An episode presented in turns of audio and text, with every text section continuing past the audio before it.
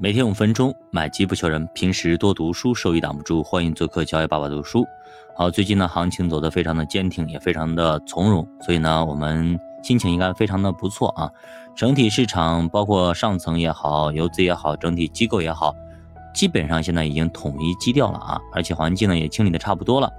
上证指数更多的反映呢，石油、石化、银行、煤炭这些东西，相关的全 A 啊、中证全指等等，才能够反映全市场的表现。如果说你现在呢亏了六个点左右，基本上是跟市场是同步的。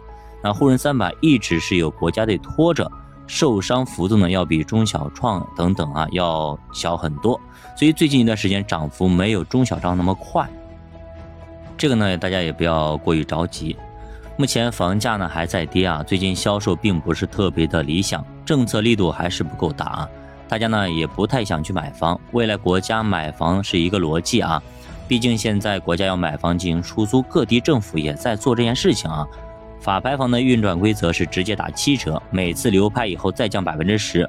如果房价跌破一半，那么国家可以出手把房子接力过来，租售比将达到百分之三到百分之四。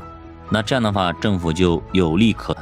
这样就可以大面积的进行推广。那么未来自由居民买房逐渐过渡到政府买房是一个重大的方向。当租房市场成为趋势，房价可能会更低。好，昨天的公告讲的非常的明白啊，就是告诉大家早盘、尾盘卖的很少，可以在早盘、尾盘买入。战略布局图已经画出来，体现了监管的良苦用心。未来肯定是要把市场推回到正常合理估值区间的。在一系列政策的干扰之下，做空力量越来越少，偶尔会有一些获利盘了结，盘中基本都收回去。反复的示范效应之后，盘中做空的人也就越来越少了。那卖的人越来越少，等着上车的人越来越着急，未来可能连盘中回调都没有了。这个大家一定要注意啊！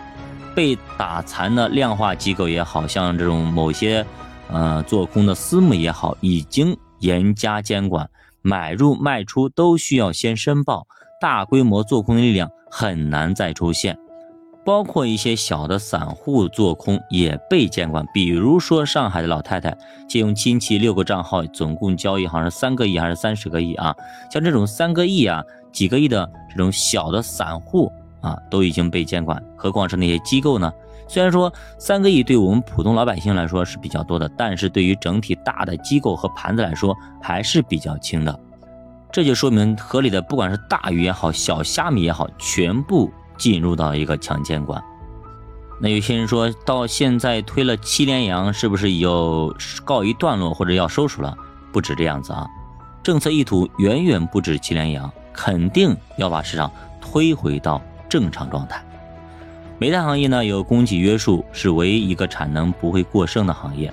尽管煤炭涨这么多了，股息率还有百分之六到百分之五，那些稳定的资金买入内债的资产，煤炭是一个非常好的选择。所以现在很多的一些券商啊，包括一些银行的一些保险的一些钱，其实在一直在买买买，在买煤炭。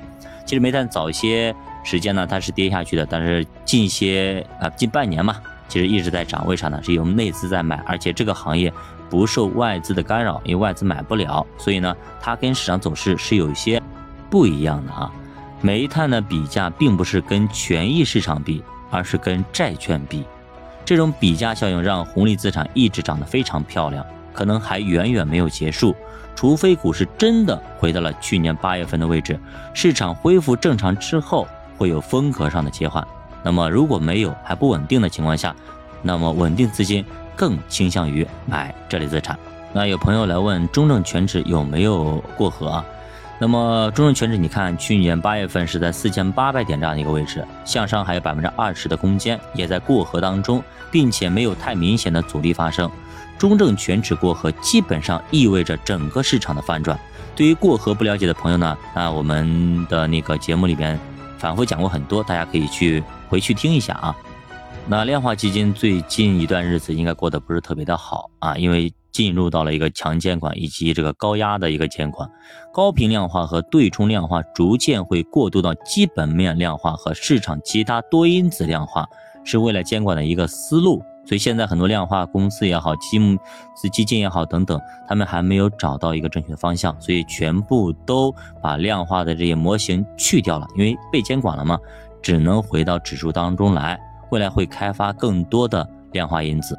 那其实近两年嘛，不管是专家也好，是我们的基民也好，投资者也好等等，大家一直喊着叫着啊，让降本降息，让政策调整啊，让换人。让加强量化监管，让 IPO 严查等等等等，是不是在过去的这一段时间，一步一步的都给咱落实了？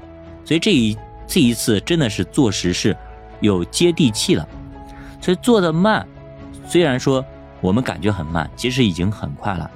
就算他做的慢，他总比啥也不做强嘛，只喊喊口号强吧，对吧？高层要对结果负责，会权衡利弊。做得更谨慎，人事调度也好啊，可能会对市场啊更有利，所以我们期待越来越多的利好政策对我们开放。教读书并且慢慢变富，也祝大家今天是元宵节，元宵节快乐！也祝大家在龙年有一个好收成。